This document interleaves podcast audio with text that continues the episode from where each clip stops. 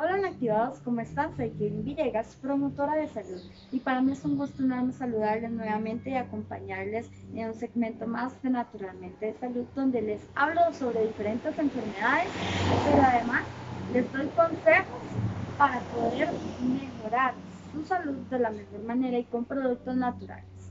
Ahora bien, hemos conversado sobre qué es la gastroenteritis, qué virus causan y afectan nuestra salud y además diferentes síntomas que nos pueden dar a causa de esta enfermedad. Pero, ¿qué poblaciones son las más propensas de padecer esto? Pues bueno, la gripe estomacal o la gastroenteritis puede afectar a cualquier persona sin importar la edad o la parte de genética, ¿verdad? Pues es un virus que se encuentra en el aire, en alimentos contaminados, agua contaminada o personas que ya estén afectadas. Entonces, ¿cómo podemos eh, saber que estamos en riesgo?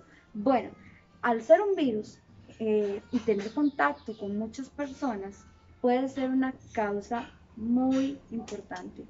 Por eso, eh, si vamos a compartir con otras personas, lo ideal es que sea en un lugar abierto que no tengamos tanto contacto con los implementos que vayamos a utilizar, que nosotros si vamos a ingerir alimentos tengamos nuestros propios cubiertos o utensilios para poder alimentarnos, que nos lavemos las manos con frecuencia, porque recordemos que el contacto de estos productos o de estos objetos nos pueden afectar.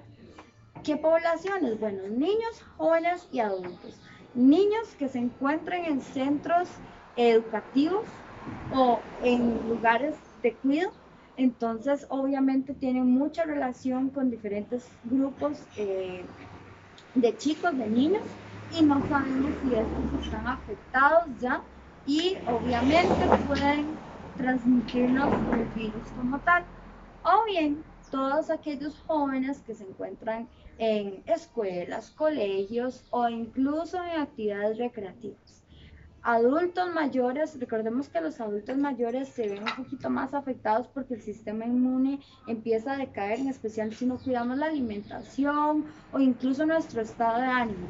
Si la persona se encuentra triste o deprimida, nuestro sistema inmune cae. Entonces el riesgo va a aumentar y obviamente si tenemos contacto con una persona que ya tiene el virus, pues va a ser muchísimo más rápido el contagio. ¿De acuerdo? Si se encuentran en casas, en centros diurnos, también puede ser un riesgo muy importante, por tanto, contacto con las personas. ¿Sí? Entonces, eh, por otro lado, cuidémonos, lavémonos las manos, mantengamos cierta distancia. Si sabemos que una persona está contaminada, contagiada de esta enfermedad, entonces mejor evitemos este, el contacto cercano. Podemos saludar, conversar a cierta distancia, pero sin embargo, evitemos tener tanto, tanto cercanía, ¿de acuerdo? Ahora, ¿qué podemos hacer en el caso de tener diarrea? Ya no poder retener el líquido y demás. Recordemos que esto es la principal causa de deshidratación, entonces tenemos que mantenernos muy, muy bien hidratados, principalmente con agua o electrolitos, ¿verdad? O bien eh, podemos ayudar a nuestra flora intestinal a reconstruirse, a regenerarse. ¿Cómo?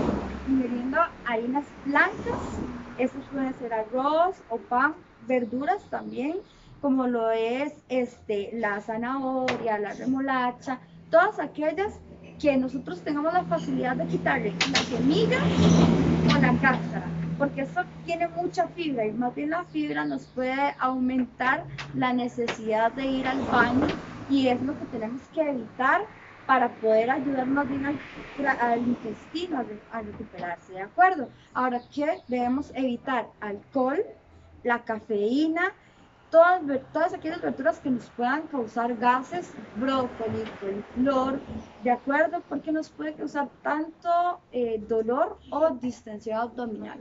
Entonces tenemos que tener muchísimo cuidado con los alimentos que ingerimos. Estamos entonces, recordemos que el reposo es sumamente importante, que si no estamos enfermos, mantener una vida activa, una buena alimentación es la base de nuestra salud y vitalidad. ¿De acuerdo? Espero verlos hasta la próxima. Chao.